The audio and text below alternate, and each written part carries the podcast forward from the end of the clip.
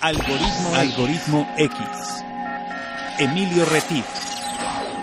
Francisco Disfín. Esto es Algoritmo X. Comenzamos. ¿Qué tal? Soy Emilio Retif, estás en Algoritmo X, una aventura más de este emprendimiento y viajes por el mundo, literal, porque Literal. nos escuchan, eh, ac- acabamos de revisar el, el reporte, nos escuchan en 29 países, no los voy a enlistar, pero nos escuchan No, de países favor. que yo ni imaginaba, Paco, Sí, ¿eh? y pues Interesante. ya andamos con nuestro pasaporte viajando por el mundo y platicando con cualquier persona que tenga interés de compartir sus experiencias personales, profesionales, de cualquier índole con otras personas en el mundo. ¿No es así, es. Paco? Es correcto, Emilio. Así es. Yo soy Francisco Disfink y bienvenidos otra vez a Algoritmo X. Qué bueno que nos acompañan. El día de hoy, como decía Emilio, vamos a continuar con la etapa esta de viajes y de platicar con personas interesantes que hacen cosas interesantes en lugares interesantes. Así es. Y hoy nos vamos a 12.965 kilómetros para más. que preparen sus maletas. Estamos a 15 horas de diferencia. Sí. Estamos, nos referimos a, a Australia, particularmente si van haciendo zoom en su mapa en Google Maps. Nos vamos hasta la ciudad de Sydney y Australia, pues bueno, nada más como contexto antes de presentar a nuestros invitados. Paco, amigos, es el segundo país más eh, con mejor nivel de vida para vivir según la ONU, donde también el ingreso per cápita promedio es de los mejores que hay en el mundo. Es un país de 25 millones de habitantes, cuyas ciudades eh, más importantes son Sydney, Melbourne, Canberra, que es la capital, Brisbane, Tasmania, de ahí es el demonio de Tasmania, Así Paco. es. De ahí es, exacto. Y para que ubiquemos a quienes no hayan estado por allá, pues bueno, países cercanos son Indonesia, Timor Oriental, Papúa Nueva Guinea, Isla Salomón, obviamente Nueva Zelanda. Es el sexto país más grande del planeta. La cuarta economía más libre también. Su principal actividad es el turismo, la educación, los servicios financieros, eh, que son sector terciario. Ellos exportan principalmente a Japón, China, Estados Unidos, Corea y Nueva Zelanda. Y en renta per cápita, como les decía, supera, cosa interesante como contexto, Reino, a Reino Unido, a Francia y Alemania. Órale. Y bueno, este, tenemos ahí mexicanos. eh, En todos lados tenemos personal. Todo el mundo mandamos personal, México ¿verdad? está en todos lados. Oye, pero estaba leyendo que, que son pocos mexicanos en Australia. Son, son, Son 3,000. 5,000. Ah, 5 mil. Bueno, ya, 5,000. quedó, ya subió el número. Un dato. Pero, Sí, sí, sí, ya empezó pero a son, subir. pero son pocos, ¿no? Digo, hablando de Así los es. millones que existen en otros países, ¿no? Así es. Y bueno, para los que quieren una visa de residencia, ahorita nos lo van a confirmar nuestros invitados, em, eh, son principalmente gente especialista en bienes raíces, administradores de propiedades, psicoterapeutas, contadores, especialistas en tecnologías de la información, arquitectos, Órale. diseño e ingenieros industriales, mercadotecnia. Entonces, Un pues comunicólogo, un comunicólogo que les haga falta, no va. Bueno, ahorita vamos a, a ver con nuestros amigos. Bueno, a vamos a la bienvenida. comediante. todo este contexto, nos vamos hasta allá. Están de mañana. Andrea Cotic, ¿cómo estás, Andrea? Muy buenos días para ustedes. Buenas tardes para nosotros. Hola, buenos días, Paco Emilio. Muchas gracias por la invitación.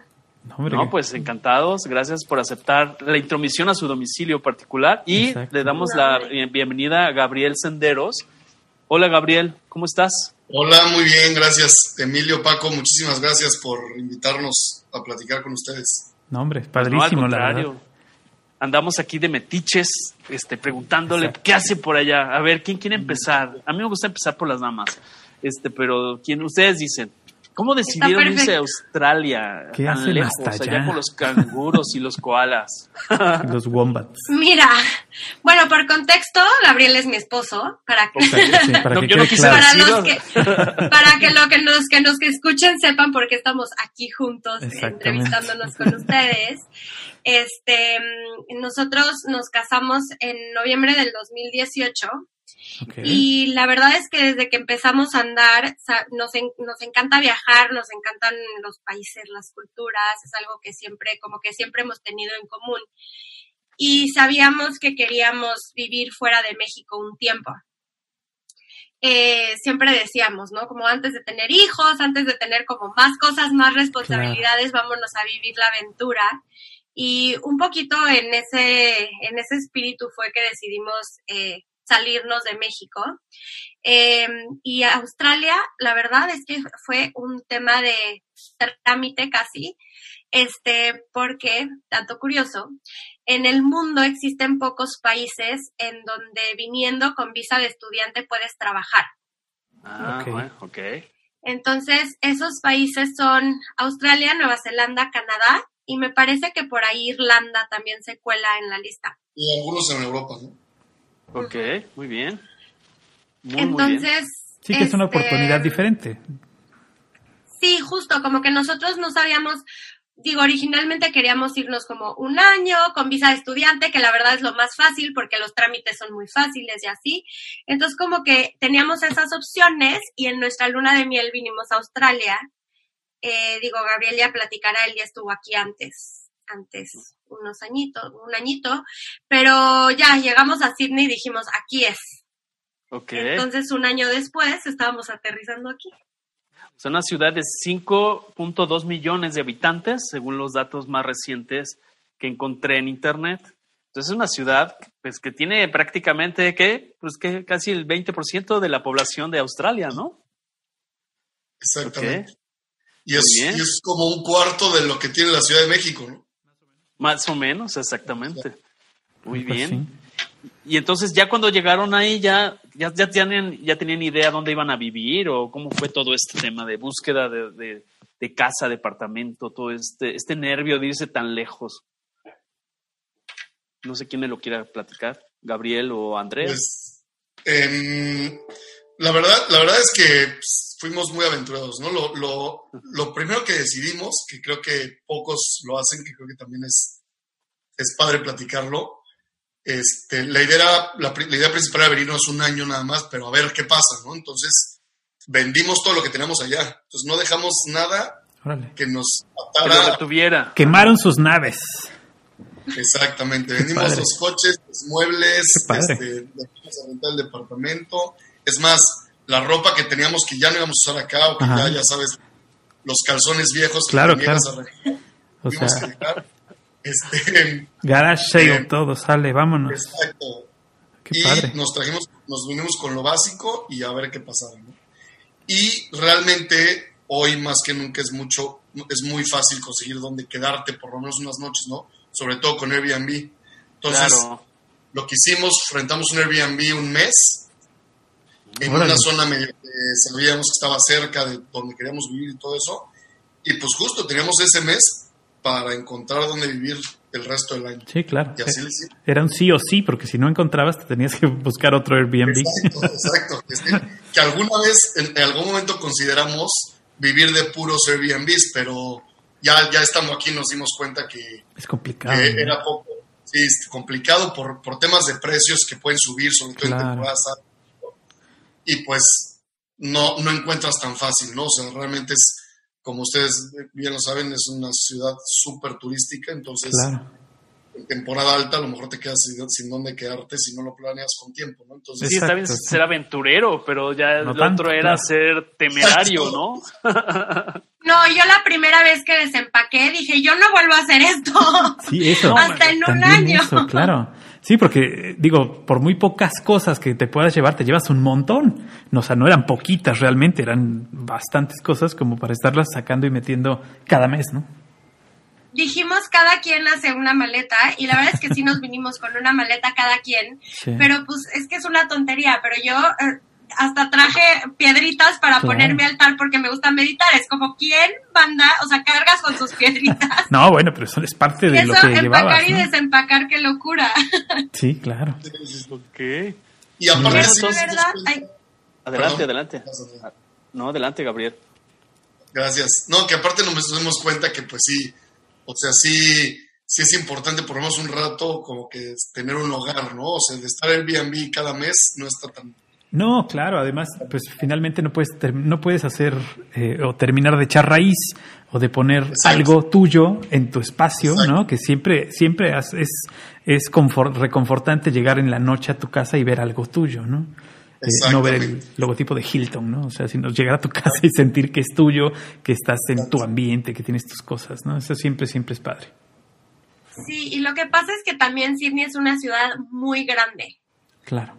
Em, es una ciudad que está el centro de la ciudad y, y después alrededor hay un chorro de suburbios Sí. que, que son totalmente diferentes unos que otros. Hay muchas decisiones que tomar. Si quieres estar cerca de la ciudad, lejos de la ciudad, cerca de la playa, lejos de la playa, si quieres estar en suburbio, ciudad. Como hay tantas cosas que dijimos, la verdad es que estando aquí, este, nosotros escogimos un suburbio que se llama Balmain, que está a 15 minutos en transporte público de la ciudad. Eh, es súper bonito, es como, se siente como muy pueblo, como si te dijera, como todos los vecinos se conocen con todos, la verdad es que es un lugar padrísimo, pero estando aquí al mismo tiempo decimos, ay, pues nos hace falta playa, y estando en playa te hace falta ciudad, entonces Claro. como que nos daba Sí, de- miedo escoger mal, la verdad, por eso decíamos, bueno, nos cambiamos una vez al mes. Sí, sí. Sí, como lo Claro. tenías como una, una verdadera opción, pero en realidad ya, ya también hay que, que ponerle un poquito más de, un poquito más de tierrita, ¿no? También. Exacto.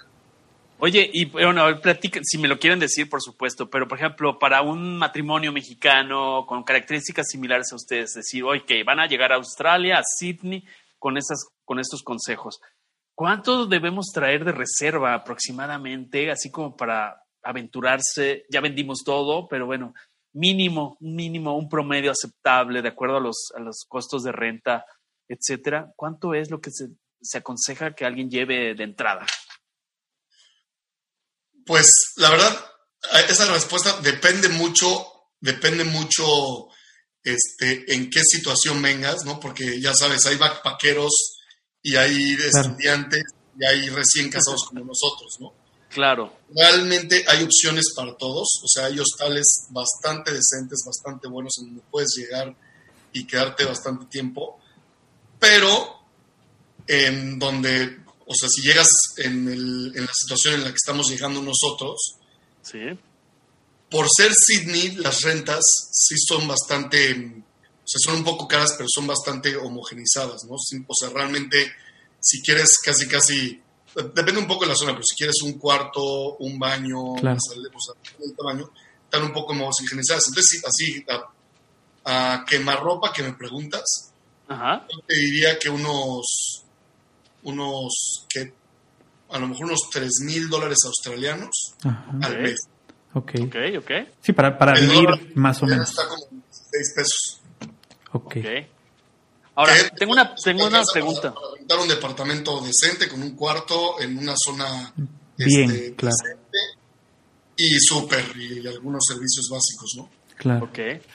Tengo una pregunta que alguien nos hizo, porque eh, so- solemos publicar en nuestro perfil de Facebook, que les invitamos a seguir a nuestros escuchas, que es Ajá. Algoritmo X en Facebook.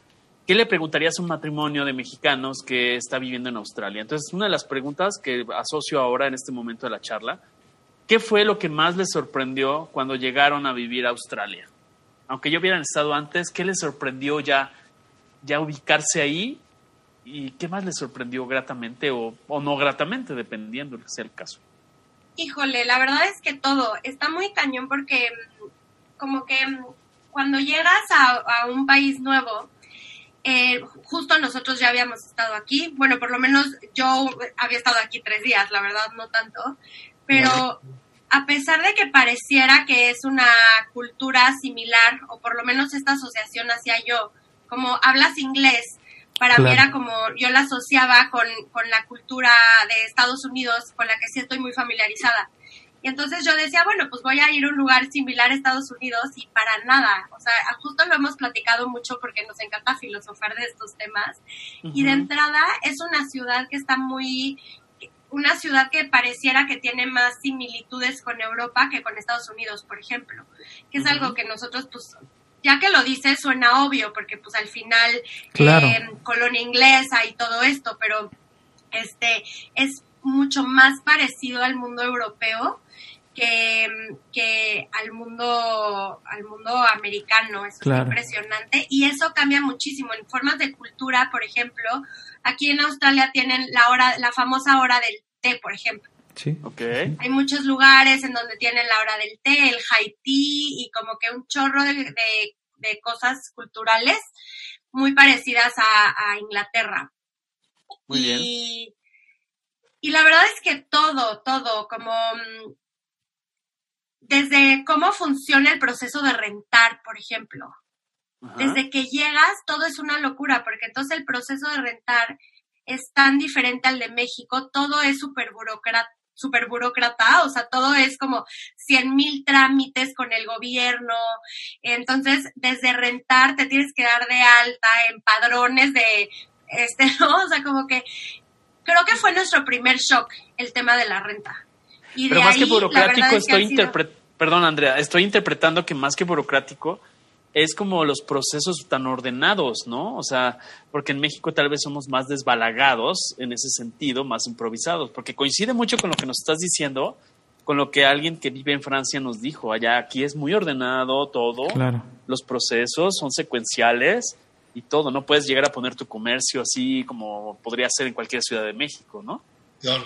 Y ah, aquí hasta para trabajar, por ejemplo, cada industria tiene una serie de trámites diferentes y una serie de papeleos que tienes que hacer antes de trabajar, por ejemplo, como mesero o trabajar como eh, albañil o para trabajar como eh, para algo que tenga que ver como con transportes. Entonces, sí, como que todo es mucho proceso. Es una ciudad por ejemplo, muy ordenada. de lo que dice Andrea, perdón. Adelante, adelante. Un ejemplo Andrea es este el famoso depósito que pones para la renta de cualquier departamento.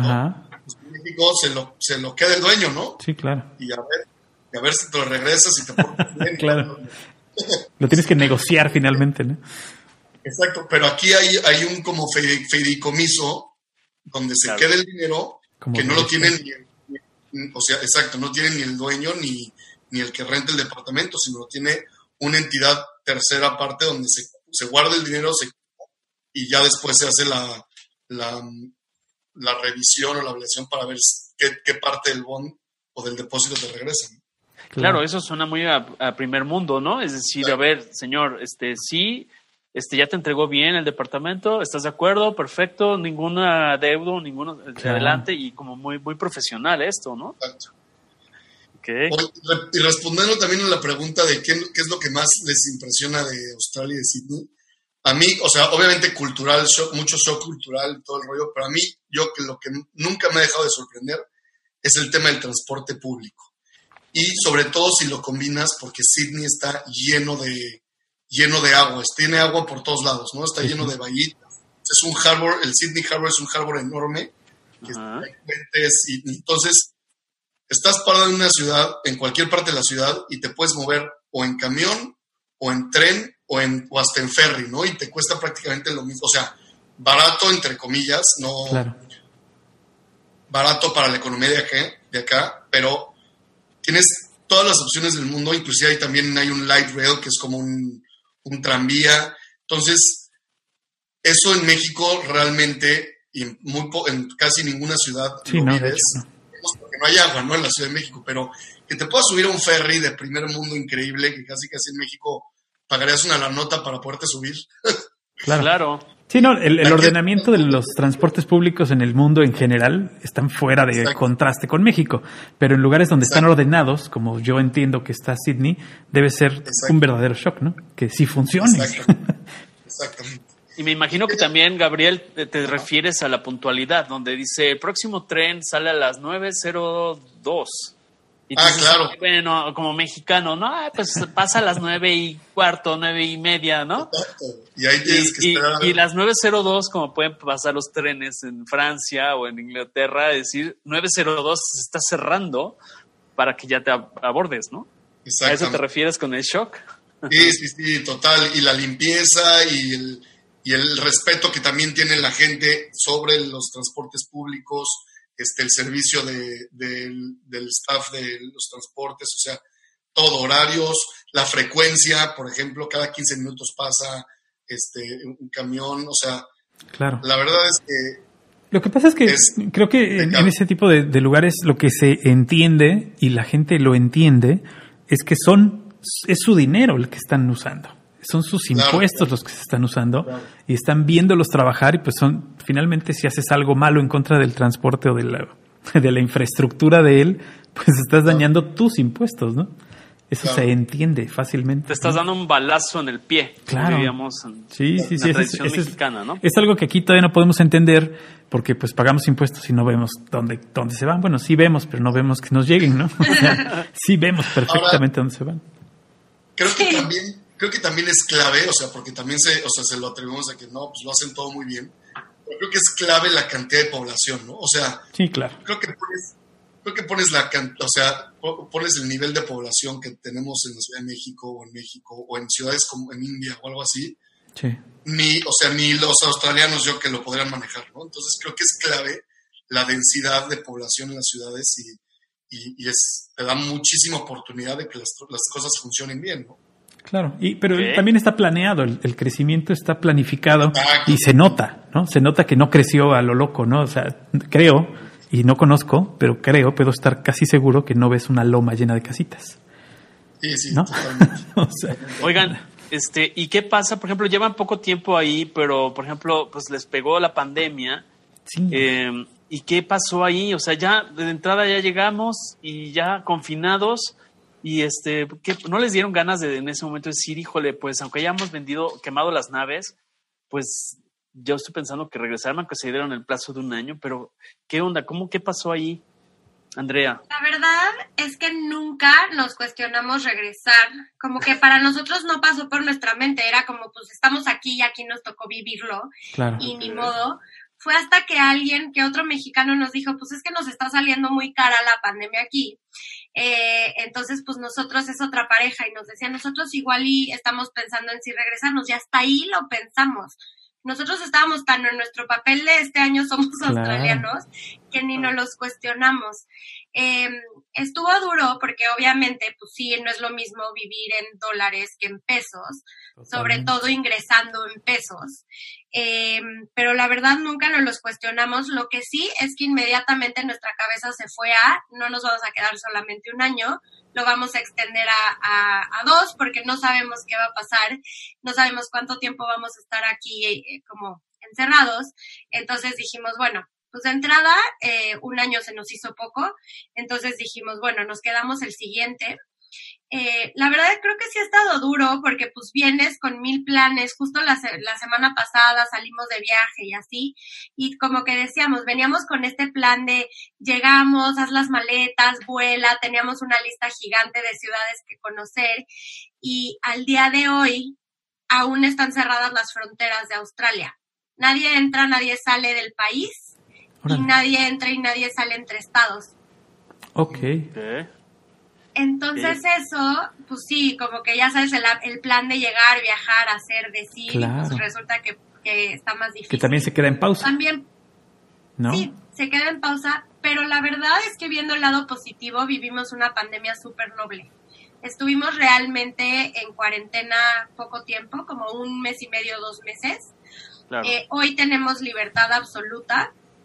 Hay algunas restricciones, obviamente, todavía este, dentro del Estado, exacto. Hay todavía algunas restricciones, pero la verdad es que nosotros eh, prácticamente regresamos a, a- a nuestra vida normal.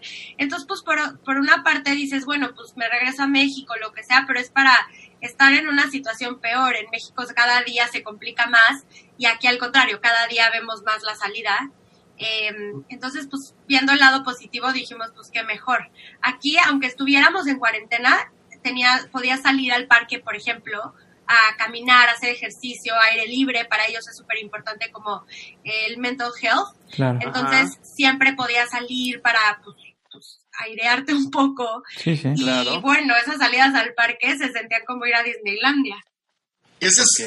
ese es otro shock cultural impactante, que no sé si quieran meterse ese detalle, pero Adelante, el ver, aquí, el ver aquí en carne propia cómo reaccionó el gobierno de acá para controlar todo, para apoyar a la gente y todo es también impresionante. O sea, yo le decía a mi familia atrás de que, oigan, ni se preocupen, si, en algún, si quiero estar en una crisis mundial en algún lado, Que sea en aquí. Australia. claro. Que sea aquí. O sea, Claro. me, refiero a control, me, me refiero a control de tal cual de la pandemia y a control económico, ¿no? Se empezaron a repartir lana de las reservas del gobierno para que la gente no entrara en pánico y se estuviera tranquila y, Claro. y que la economía no se parara. ¿no? Entonces esto es impactante también. Claro. Oye, y en la parte profesional, por ejemplo, ya estando más aterrizados y todo, ¿cómo dividen? O sea, trabajan, yo sé que Andrea, lo vamos a tener en, otra, en otro episodio de Algoritmo X, tiene un emprendimiento digital, pero por ejemplo, en tu caso, Gabriel, ¿cómo, cómo lo, también lo, trabajas a distancia? Sé que eres coach también, igual que Andrea. ¿Cómo lo dividen? ¿Trabajan desde casa? No sé si nos quieran compartir, este, para que nuestros amigos entiendan lo que es trasladarse a radicar y cambiar paradigmas de vida. Sí, claro. Em, correcto, soy coach y tengo clientes en México. Todavía no me, todavía no me aviento a, porque tengo que traducir todo a inglés y todo, todavía no me aviento a, empezar a buscar clientes por acá, pero sí es la idea. Pero soy coach de negocios y la idea es que ayudarle a, emprendedores a que dominen sus números para maximizar sus ganancias. Okay. Y lo, estamos, lo lancé desde acá, allá lo hacía físicamente, pero la idea era desde siempre lanzarlo desde acá digitalmente. Y aparte yo tengo un negocio en México, este, que, en el que yo me encargaba, pero ya dejé a uno de mis socios que llevar el negocio por allá y desde acá también trabajo algunas cosas de, esa, de ese negocio, ¿no? Que ahorita pues anda, anda batallando duro con todo el tema de, de, de los cierres del lockdown de allá, ¿no? Pero, claro. sí, y pues la idea es trabajar desde aquí, desde, desde la casa, desde, desde donde nos va, o sea, algún café, que nos vayamos a la playa, este, pues justo yo fui producto del programa de Andrea, que se llama, bueno, su, su emprendimiento se llama Desde mi laptop, y la idea es que hagas todo digitalmente, entonces yo, como bien lo dice, desde mi laptop poder atender todo lo que necesita atender, ¿no? Entonces, la respuesta es, principalmente estamos aquí en la casa por el tema de la pandemia, pero la realidad es que podemos estar donde sea, ¿no? La semana pasada nos fuimos de viaje y desde allá atendimos a nuestros clientes también y todo. Entonces, un poco también me queda el origen de, de por qué nos vinimos para acá, era un poco comprobarnos a nosotros mismos que, sí se podemos generar negocio y generar economía familiar de donde quiera que estemos en el mundo, porque creo que André y yo siempre hemos querido tener la libertad de vivir en donde queramos vivir y no estar anclados a Sí, era, cumplir el reto que ustedes mismos habían puesto, ¿no? Exactamente. Oye, y la cuestión del horario, ¿cómo le hacen? Sobre todo ahorita con Australia, ¿no? Es una locura.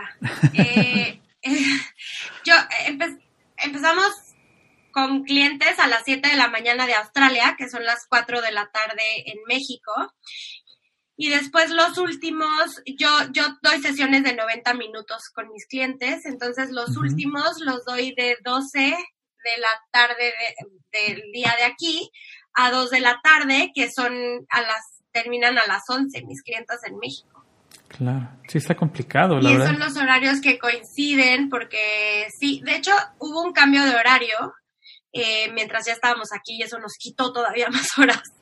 Pero la verdad es que también está padre, pues porque a las 2 de la tarde como terminas el tema eh, como con cliente, entonces en las tardes la verdad es que ya, ya tienes como más tiempo para salir, hacer, conocer Todavía nos sentimos turistas. Si oyen pericos es que hay una parvada pasando por aquí. Sí, sí, es la hora. Es la hora, del, paso. La hora del perico, perdón, y es en el buen sentido de la palabra. Por, eso apagó la cámara, por eso apagó la cámara, Emilio, porque es la hora del perico. No, no, no, apagué el audio, pero, pero no, yo quiero seguir preguntando el tema. De hecho, tenemos una pregunta de Mónica Ruiz también que nos dice, a ver, para los dos, qué tanto cambiaron los, los hábitos de, de, México en el cual el hombre coopera con la limpieza del departamento, etcétera, y que no sea un, tema de solo las mujeres, que es algo de la cultura latina, ¿no? No sé si me lo quieran comentar. No, ese es un tema clave, un tema clave. Pero creo que, creo que es importante mencionar que la verdad es que nosotros estoy muy orgullosa de decirlo, tenemos un matrimonio súper equitativo en todos los sentidos. Tanto económicamente, siempre hemos sido los dos los que aportamos y los que pagamos todo. O sea, no existe este rol del hombre paga y la mujer no. Siempre hemos sido súper iguales en eso.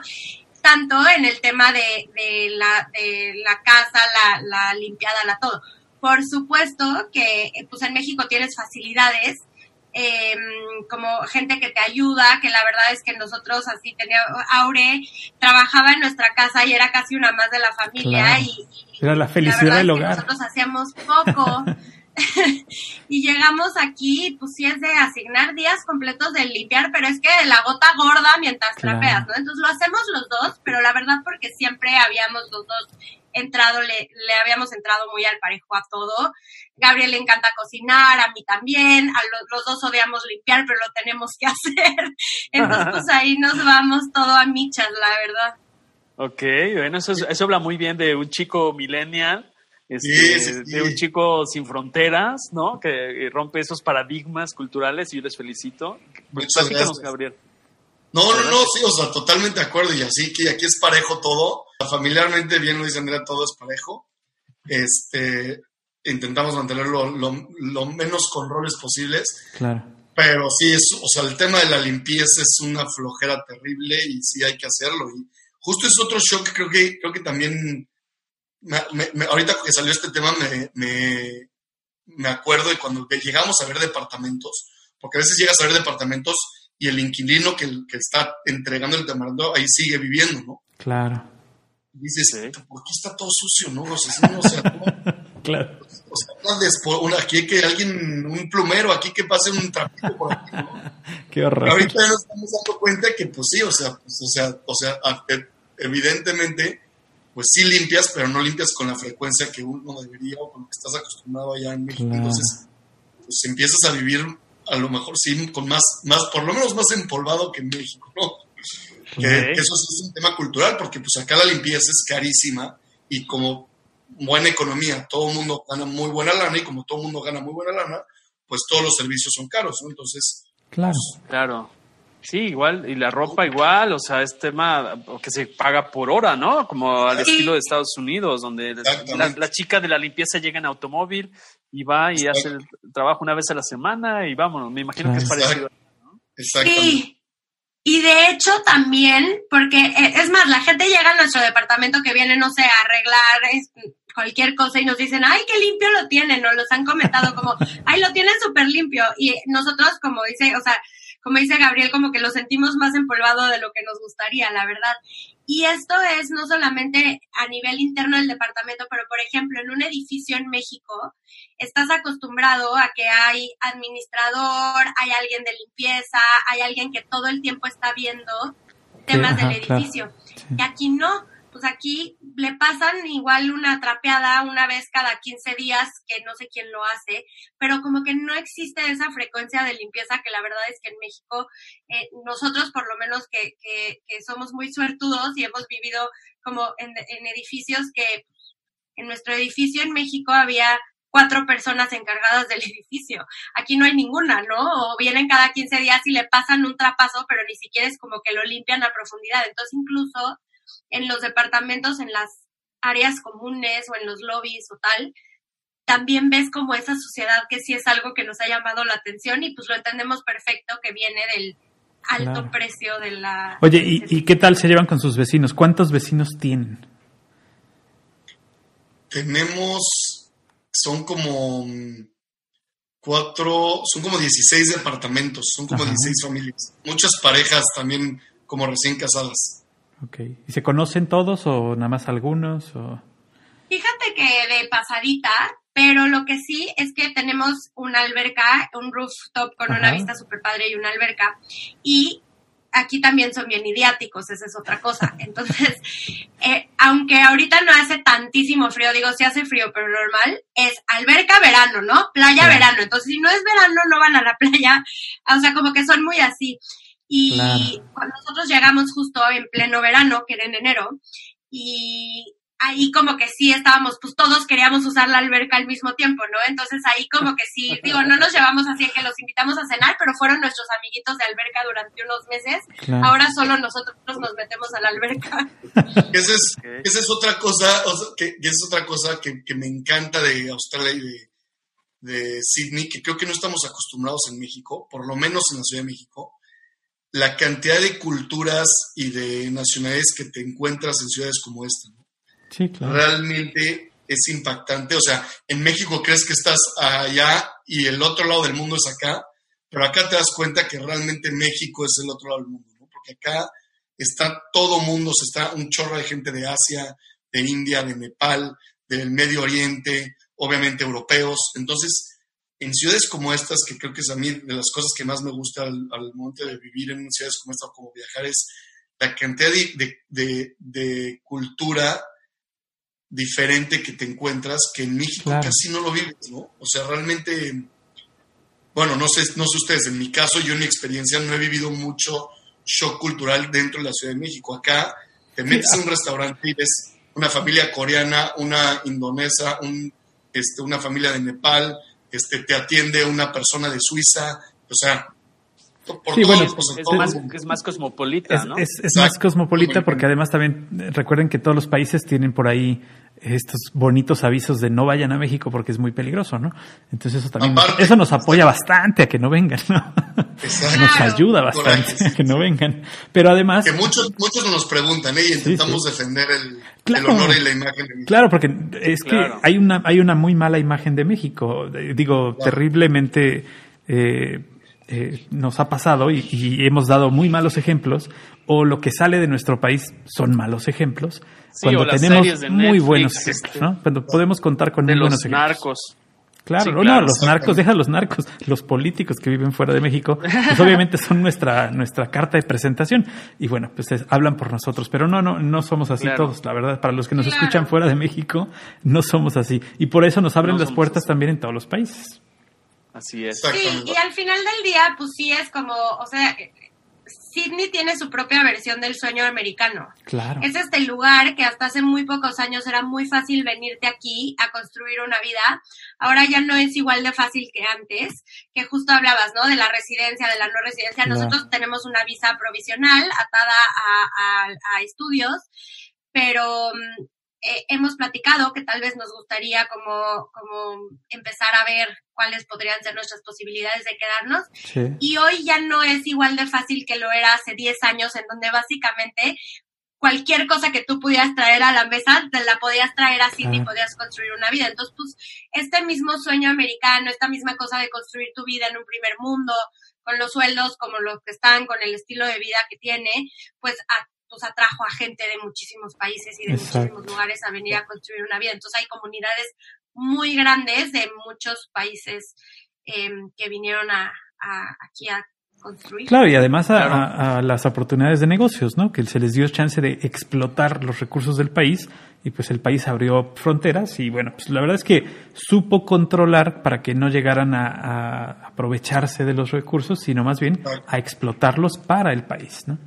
Exactamente. Exacto. Claro. Y la vida cotidiana, por ejemplo, en una generación millennial como son ustedes, o sea, el súper, la tienda, eh, etcétera, eh, o sea, El lo piden por internet, ustedes que son de, de emprendimiento de laptop y todo esto, o si es, vamos al súper, o te toca ir a ti, o cómo está eso, cómo, cómo lo manejan si nos quieren compartir un poco lo cotidiano de un matrimonio mexicano viviendo en Sydney. Vas, Andrea. A ver, yo en México era adic- adicta a Rappi. De la gente que escucha que no vive en México o en Colombia, que son los lugares en donde hay Rappi, básicamente es un servicio de delivery que te resuelve todo lo que quieras. Y, y yo literalmente en México yo creo que fácil llevaba un año sin ir a un súper. O sea, sí a ir por Órale. cositas, pero no con mi carrito completo Claro, a claro. hacer mi súper completo, porque pues, pues los dos trabajamos, los dos teníamos cosas, entonces pues nada, para mí era muy fácil como, bueno, pues hay que pedir rápido y de repente íbamos, ¿no? Y el súper en línea, ¿no? En, el, en, el, en su defecto. O sea, si no era Rappi, era La cadena de supermercados y lo pido en línea, ¿no? en línea y, y nos los llevaban. ajá. Y allá Exacto. como lo han seguido igual, o sea, ahí no ha habido cambio. No, pues resulta que no hay nada similar a Rappi, o ¿Cómo por crees? lo menos no lo hemos encontrado con un servicio como el de allá. Claro. Eh, Creo que esto también tiene que ver con el tema de lo caro que es la hora humana. hay mucho Pues, Uber sí. Eats, hay mucho de eso como de delivery de comida. Comida En ya pandemia, preparada. pues obviamente muchísimo más. Mm. Eh, los súperes algunos ofrecen servicio a domicilio, pero no hemos encontrado una solución como la encontrábamos en México. Y vamos, o sea, nuestra vida cotidiana es sí, vamos, tenemos así nuestra rutina de señores casados millennials aburridos, porque una vez a la semana este, es la trapeada y es la tal, y después otro día es la lavada de ropa, otro día es la lavada de sábanas y toallas, otro día es la ida al súper, ¿no? Entonces así tenemos nuestros días de, de chamba de la casa, que la verdad, pues de poquito en poquito sí es... sí Es Si no se junta la ropa, se junta un la ropa. Exactamente. tú crees que llegas a la casa ya a echar la flojera y no a, a lavar la ropa. Gabriel, ahí está la ropa, va a lavar. Te Y... toca. Sí, sí, sí. Algo, algo que sí experimentamos que, que no sé si existe en México todavía, que está padrísimo, es una compañía que se llama Hello Fresh. Hay diferentes, pero al principio, los primeros meses, pagas una mensualidad o por semana y te traen una caja con todos los ingredientes y con tres, cuatro, cinco recetas diferentes. Entonces Vale, eso nos ayudó mucho, sobre todo en la pandemia, de que no queríamos ir al súper, entonces nos llegaban todos los ingredientes con la receta, unos ingredientes deliciosos que muchos no conocíamos en México, y a cocinar y hasta nos divertíamos. Esto estuvo muy padre también, ya Muy bien. porque nos empezamos a ocupar también con mucho con, mu- con mucho de nuestros negocios, ya también preferimos ir al súper y, y- y cocinar nosotros. Ok. Órale, Y los, muy bien. taco- y los tacos y la comida mexicana, ¿qué tanto la extrañamos? A ver, Andrea, bueno, bueno, no sé, no sé si les gustan los tacos, pero alguna cuestión que digas, híjole, eh, como en México no hay dos y, y, y busco un restaurante mexicano de repente. ¿Cómo lo han manejado eso, Andrea? La verdad es que la comida es, yo creo que, o sea, aparte de nuestras familias lo- y de nuestros amigos, lo que más extrañamos. Em, híjole, somos bien antojadizos y somos bien comelones, entonces de todo, pero em, hay muchísimo, está muy de moda, de hecho, la comida mexicana en Australia, nada más que no es mexicana. Claro. eh, es la Tex-Mex. entonces son burritos y nachos y cosas así. Son bien chistosos porque te dicen, y viene con salsa, y la salsa es más pico de gallo que te, ya sabes, tú te imaginas la salsita sí, deliciosa sí. y resulta que no. Em, pero la verdad es que, por ejemplo, siempre tenemos tortillas de maíz en la casa, o sea, para hacernos nuestras quesadillas, y, y sí hay marcas de mexicanos que, una marca en particular de un mexicano que se vino y puso una tortillería, que se llama La Tortillería. Eh, está esta marca muy Tex-Mex también, que es este, la de Old El Paso o algo así, que es una marca que también hay en Estados Unidos de comida Tex-Mex. Em. Y ahí compramos nuestras cositas y compramos nuestros ingredientes y encontramos así de unas cosas otras. Pero las papitas con Valentina y limón y los esquites de la calle y los taquitos de pastor y así, sí, no hay manera. Como que hay algunas cosas que les puedes dar las vueltas, pero hay otras que para mí específicamente las papitas, o sea, te puedo dar una lista de 500 marcas y tipos de papas que me urge comer, que aquí no hay forma en la que encuentres. Ok. Taquis fuego no existen allá, seguramente. Exacto. Exacto, ¿no? No. No, voy a la tiendita de la esquina, ¿no? Claro. No voy al... al- Sí, al- sí, ahí debe ¿Qué onda ser. con las tien- las tiendas de conveniencia? ¿Qué onda? Ahí las, los, no sé si 7-Eleven o qué cadena es la, la común por allá. Sí, hay 7-Eleven, hay una que se llama Easy Mart. De hecho, hay muchas que traen productos importados como de Estados Unidos y es como la, la sensación. Entonces traen como papitas y cereales, también muchísimo dulces, chocolates como de Estados Unidos. Pues puedes encontrar algunas cositas, pero y sí hay tienditas de la esquina en todos lados, nada más que pues con sus productos australianos, que ya que les da chance, acabamos de descubrir, por ejemplo, un chocolate que nos encantó. Entonces, pues nada más es como acostumbrarte a las marcas locales, la verdad.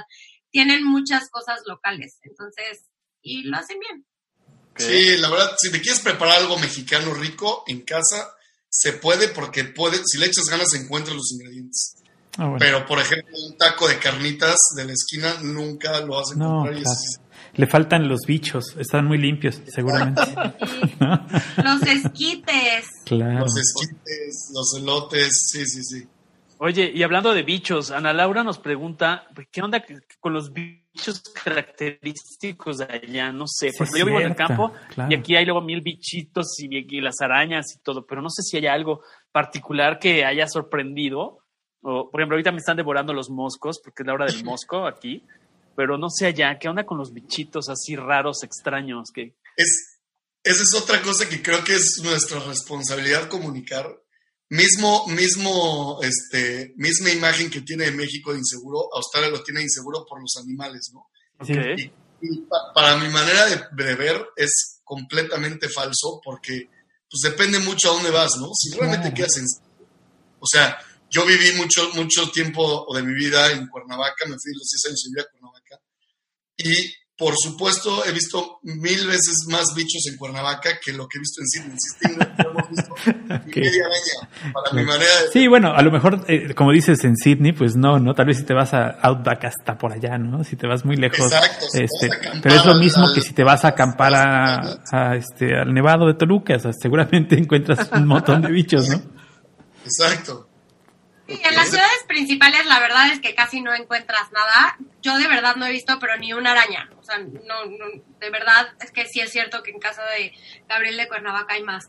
Este, obviamente hay mucho terreno, muy. Lo que pasa es que el norte de Australia tiene pocas ciudades grandes y es mucho campo y es muy, este, mm, como que es muy al aire libre Muy y hay poca salvaje, gente y es todavía muy salvaje y creo que ahí es donde está así como todas las cosas estas que te matan y tal, pero también como pasa con los tiburones, pues sí, tiene esta imagen como Claro. México del burro y el sombrero, aquí la Exacto. araña y el tiburón. Y la verdad es Sí. que nada que ver. Hemos estado en el mar que aparte de ser congelado es, o sea, no, no, no te Sí. sientes jamás de ya va a llegar el tiburón blanco a comerme. O sea, que Claro. en las playas, estando en las playas, como ves tanta gente surfeando y, me- y- y- y nadando, ni, ni te acuerdas de los tiburones, ¿no? O sea, Sí, seguramente Realmente. huyen de la gente, además, los tiburones. exacto, exacto. ¿Y ¿Ya, Entonces- ya eh, han practicado algún deporte? ¿Algún deporte así que no sea tan común en México, que se dé por allá? No, caray, todavía no. No Gabriel, hemos o- chance de salir.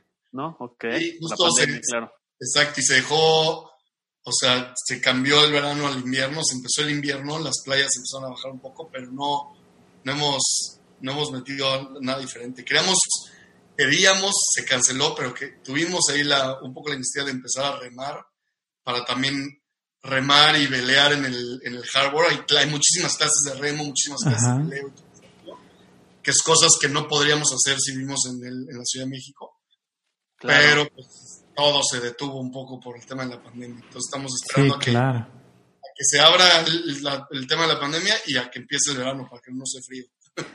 claro.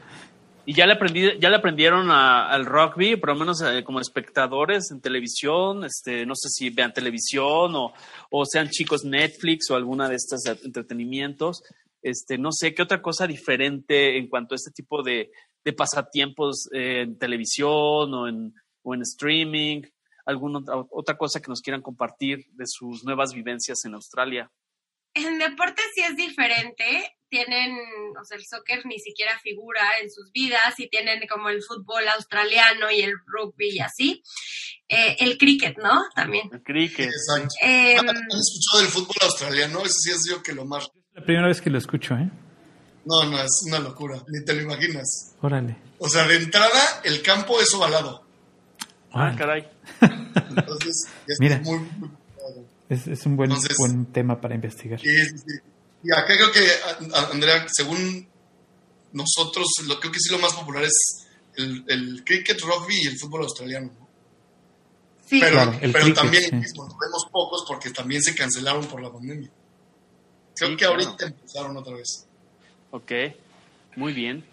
Pero la verdad es que mm, no somos, no somos eh, deportistas de ese tipo. Lo que sí es que estamos fascinados con la naturaleza. Todos los, o sea, todas las semanas vamos a diferentes lugares. Es la Sydney es la ciudad con más national parks del mundo.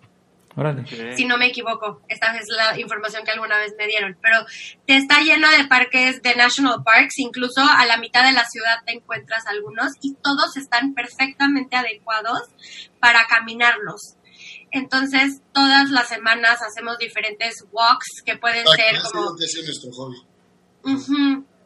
que Bien. la mayoría son como en, en junto al mar, em, como hay tanta variedad y tantos tipos que eso ha sido lo que más nos ha gustado, como plan hiking, la naturaleza, porque digo, México si algo tiene es una naturaleza preciosa, pero esta ciudad específicamente es una locura porque para mí Sydney son como 20 diferentes ciudades en una, como que me parece que es como lo mejor de todos los mundos, de la naturaleza y de la ciudad, de no de la playa, pero de la selva, Claro. tiene tantas cosas que lo hemos aprovechado muchísimo en términos de como si dijeras qué hobby o deporte tienen que en México para nada tenían, yo te diría que es este como del hiking, de las caminatas, de estar súper en contacto con la naturaleza, creo.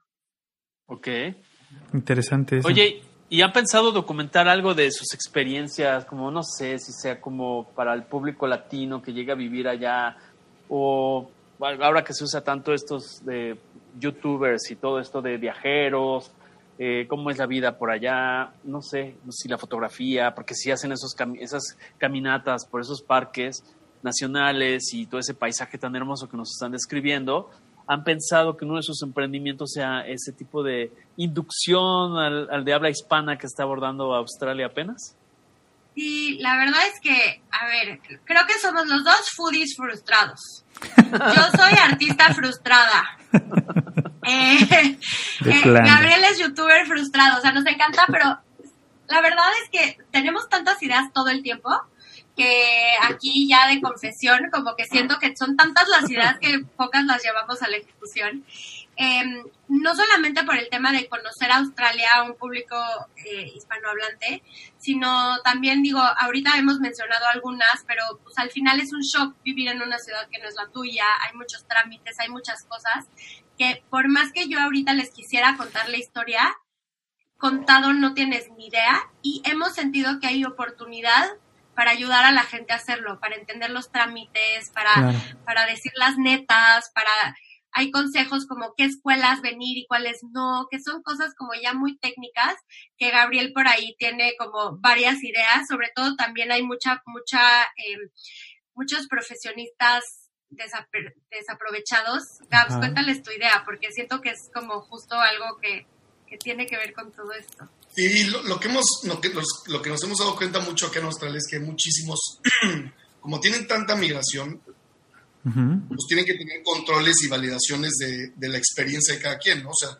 si yo llego y les digo, soy ingeniero industrial de la Universidad tal de Puebla, pues no tienen idea, yo soy del TEC de Monterrey, pero no tienen idea si es buena universidad o no, si me la estoy inventando o no, si es, si mi experiencia de allá es real o no, porque les llegan oleadas y oleadas de inmigrantes de todos los países, ¿no? Imagínate, China, India, todo. Entonces, como que su proceso es validar, validar tus experiencias, tus conocimientos acá a través de sus universidades o sus procesos. Entonces, hay una cantidad, sobre todo de latinos, porque pues, me he dado cuenta por los latinos, pero me imagino que de todo el mundo, hay una cantidad de talento desperdiciado acá por todos los migrantes, o sea, todos que están migrando, que se están viniendo para acá, que si alguien aprovecha ese talento y lo transforma a alguna productividad o a conseguir trabajo, a todo el rollo de acá en Australia, es una oportunidad enorme, ¿no? Porque realmente, como también,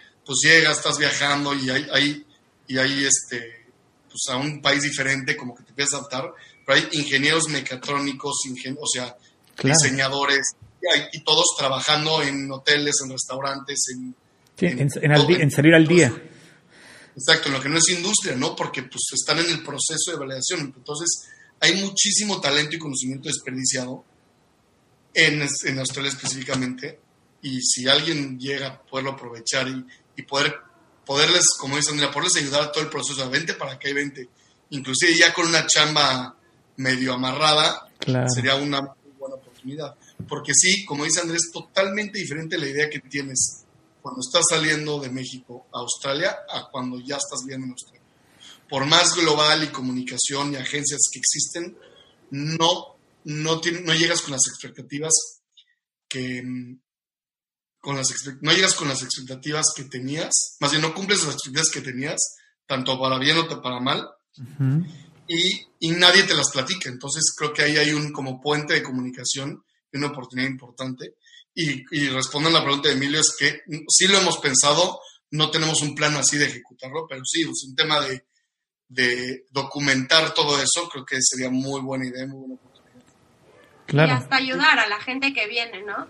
Lo que pasa es que como profesionista de otros países, aquí igual y no tienes las mismas oportunidades porque siempre le van a dar eh, preferencia al australiano y sí hay muchísimo talento desperdiciado.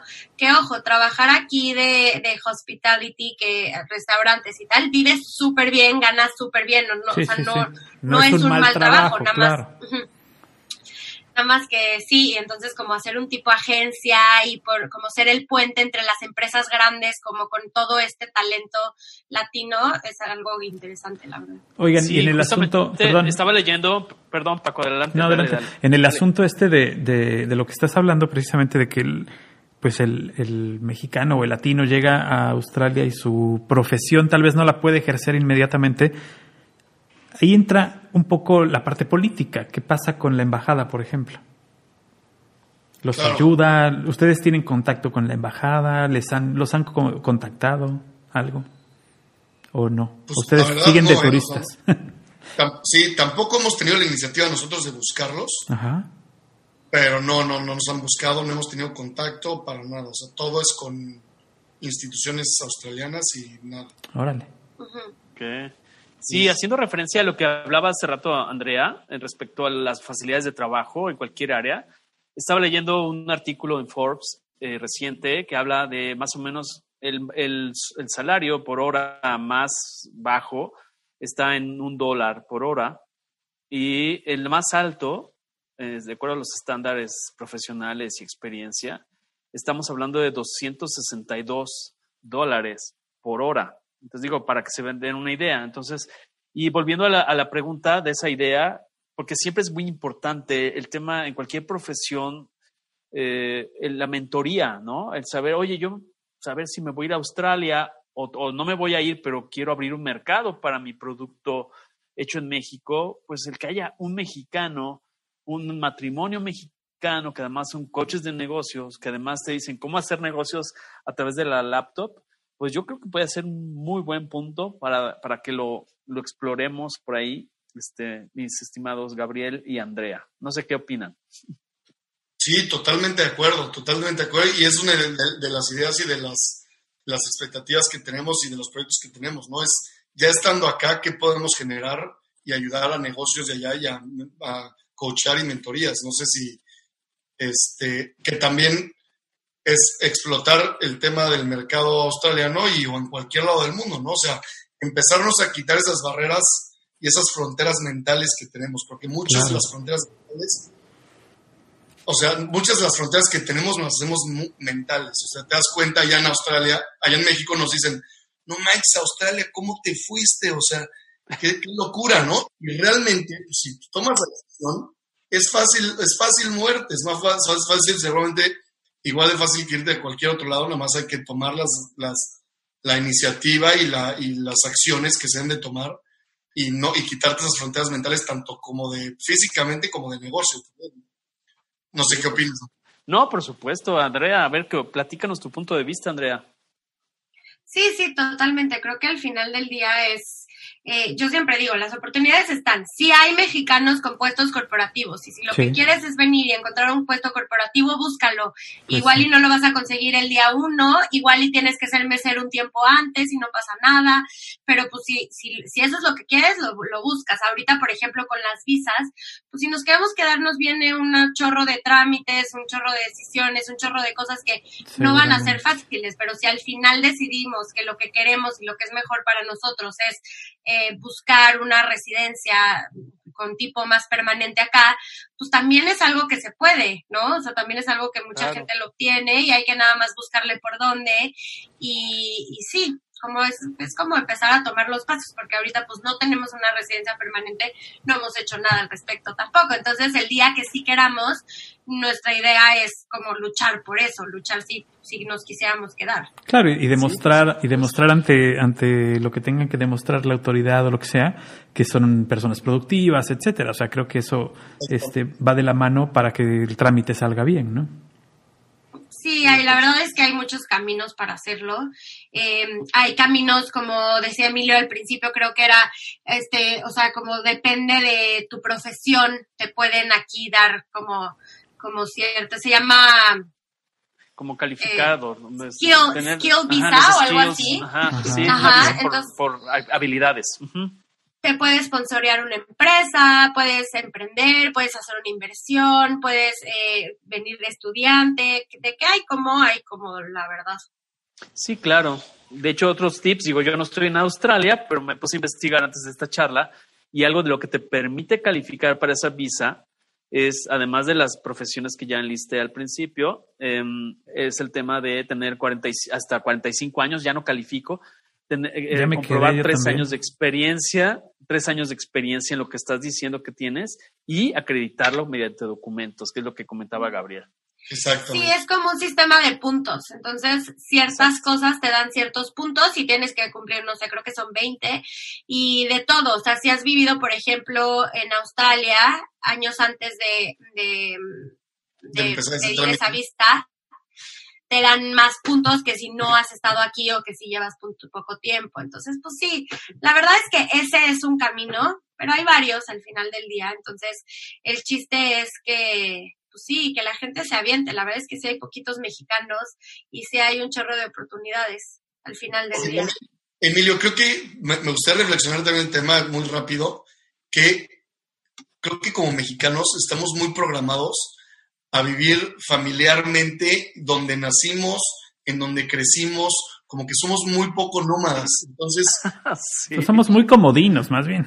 Exacto y al mismo tiempo, o sea, si estás feliz, se vale, ¿no? Pero al mismo tiempo todo el mundo se queja de donde vive, ¿no? Entonces, no manches. No, pues a ver, tú vives donde decides vivir, ¿no? Y es un poco también lo que queríamos, este, André y yo hacer de que, a ver, vamos a realmente vivir donde queramos vivir, ¿no? Entonces, tú, compadre, que te estás queje, queje, queje, de, por decir una tontería, ¿no? De, de, que vives en Puebla, ¿no te gusta Puebla? Pues muévete, compadre. Claro. exacto. Entonces, sería, una pregunta que cualquier coach de vida o psicólogo te haría. ¿Y qué te lo impide o qué te detiene? o, esas fronteras que ustedes dos mencionaban y decir, pues, eh, eh, quítate las anclas y emprende el vuelo hacia donde tú te visualices. Y sobre todo en un matrimonio joven, qué padre que tengan esa complicidad de, de compartir este horizonte juntos y explorar el mundo y, romper esos paradigmas. Y hay algo que se llama, lo que está diciendo este Gabriel, eh, hay algo, el jamaicón, es real. había un futbolista mexicano, el jamaicón, jamaicón Villegas, que no llegó a una cena porque extrañaba su comida, ¿no? Sus taquitos. Entonces, eso le impidió hacer una carrera de, de, futbolista. Fue el primer futbolista que tenía oportunidad de jugar en Europa hace muchos años y se documentó como síndrome del jamaicón. Ahí para que lo estudien. Pues, habrá que trabajar en quitarnos el síndrome del jamaicón. Exacto. Exacto. Muy bien. Nos quedan unos minutos. No sé, Andrea, ¿qué nos quieras compartir? ¿Qué nos te hayamos preguntado? Este, nos encantará conocer más de, de, lo que estás viviendo en esta etapa de vida. Pues creo que eh, al final es esto, ¿no? Es como, para nosotros fue mucho salirnos de nuestra zona de confort y es algo que 100% recomiendo. Como pareja, la verdad es que pues ha sido un reto, pero ha sido también, o sea, una una experiencia increíble que creo que pocas personas tienen la oportunidad de vivir. Por supuesto que es un reto, por supuesto que hay mi, o sea, como que todo se potencializa también porque pues estás lejos de la gente que conoces, que quieres, ¿no? O sea, como que está toda esta parte, pero pues sí, al mismo tiempo estamos viviendo algo y cumpliendo nuestros sueños. Suena súper o sea, suena súper del libro de autoayuda, pero, pues sí, estamos cumpliendo nuestros sueños y un poquito como por quitarnos todas estas ideas de la cabeza de las cosas tienen que ser de cierta forma, un matrimonio tiene que ser de X. O sea, nosotros, obvio, ya tendríamos que ir por nuestro segundo hijo según los estándares mexicanos, ¿no? Claro. Porque, ¿cómo? ¿Y, ustedes para cuándo? Entonces, pues al final está padrísimo y estar en una ciudad, a ver, que también hay que hablar, pues sí, de todas estas cosas en una ciudad primermundista en donde estamos viviendo una pandemia de una forma bien cómoda, en donde tenemos muchas posibilidades, en donde vivimos em, en una ciudad que lo tiene todo, pues en realidad es como un poquito, si fuera el mensaje, es todo lo que, todo se puede. Y, Australia es un gran lugar para hacerlo, la verdad. Esta experiencia de un año es accesible en términos de, inversión para venir a estudiar. Digo, no vas a estudiar una maestría de Harvard, pero pues no cuesta como una maestría de Harvard. Entonces al final pues no es tan difícil como pareciera venirte a vivir del otro lado del mundo. Creo que eso es, ¿no? Muy bien. Muy bien. Sí, pues es un buen, buen consejo. como, dato, ya también nos encontramos algunas parejas que con hijos se vinieron, ¿eh? Entonces no hay pretexto. Sí, sí, sí. Claro, agarran a sus chilpayates y no se detengan. Claro, Porque nomás jalas si con la pañalera. hecho, ¿no? Con la pura pañalera y ya. No jalas con otra cosa. Exacto. Algo que estemos olvidando preguntarles, Gabriel. Bueno, No, sí, no, nada, acerca nada. de sus emprendimientos, que nos cuenten también, rapidísimo, así como para que se hagan el, el Ah, bueno, vas, ¿no? vas a ver. Sí, sí, Creo sí. también que parte de la razón por la que estamos aquí es porque los dos teníamos la, la opción de movernos. Digo, Gabriel un poco menos porque él tenía una negocio, comercializadora en. México, bueno, tiene, eh, pero yo llevo ya un año trabajando en este proyecto que se llama Desde mi laptop, que básicamente eh, ayudo a mujeres a convertir su pasión, talento y experiencia en un negocio digital. Y me he clavado mucho en el tema de los negocios digitales, en- al principio porque pues me gustaba viajar, la movilidad, la libertad y hoy literalmente al final nos vinimos a Australia porque era de estos países que con la visa de estudiante podías trabajar y el primer día que busqué trabajo dije no, por supuesto que no, los negocios digitales sí son para mí, aunque pues no gano en, en dólares australianos que es Claro. muy atractivo porque pagan súper, súper bien, pero fue como, no, yo prefiero crecer mi negocio y, y así ha sido y la verdad es que los negocios digitales justo te dan esta posibilidad de, hemos hablado de después de esto irnos a Bali un tiempo, eh, ¿no? O sea, como de continuar esto y literalmente con nuestros negocios como son hoy, lo podemos hacer, o sea, hay temas de visas y cosas así, pero por temas de movilidad no tenemos. Y justo Gabriel tomó mi programa, es un programa de ocho semanas en donde te ayuda a lanzar tu negocio.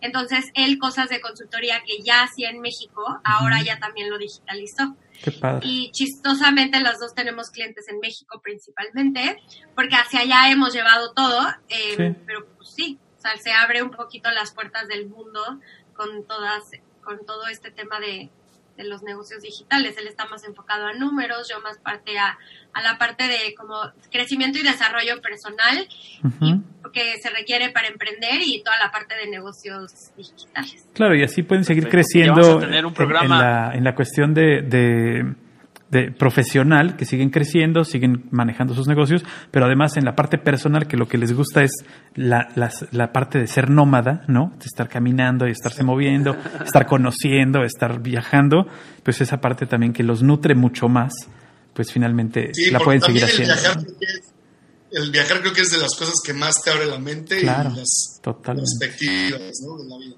Exactamente. Así es.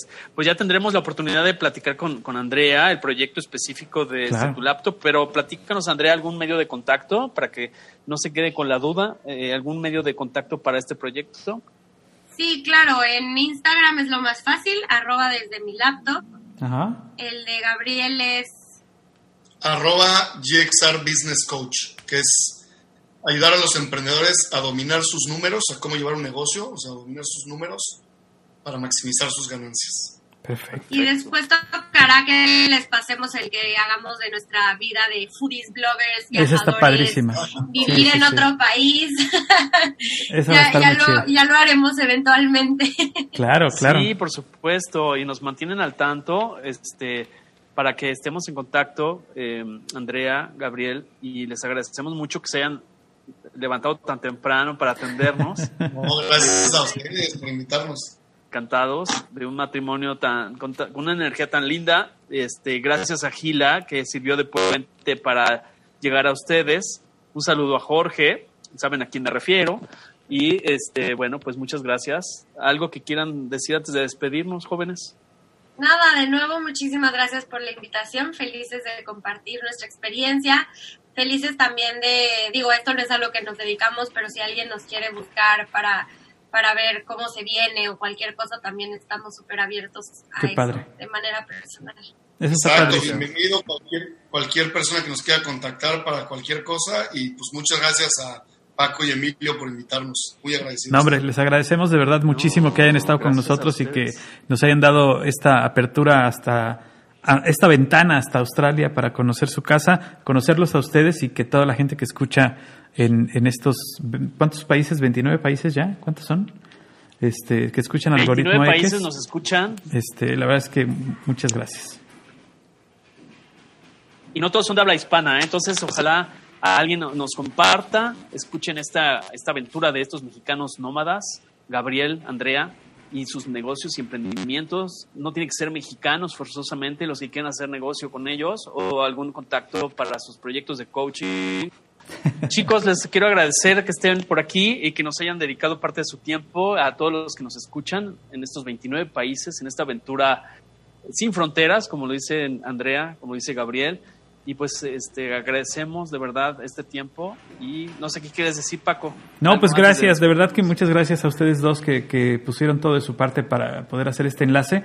Yo sé que no es fácil eh, por los horarios y por la distancia, pero lo más importante es la actitud y las ganas de, compartir, que también es, es, algo que mueve, mueve a este programa, la, la, las ganas de compartir y de llevar estos conocimientos que pueden ser a lo mejor no específicos, no este, importantes para algunos, pero pues son conocimientos que, que complementan la vida de cualquiera.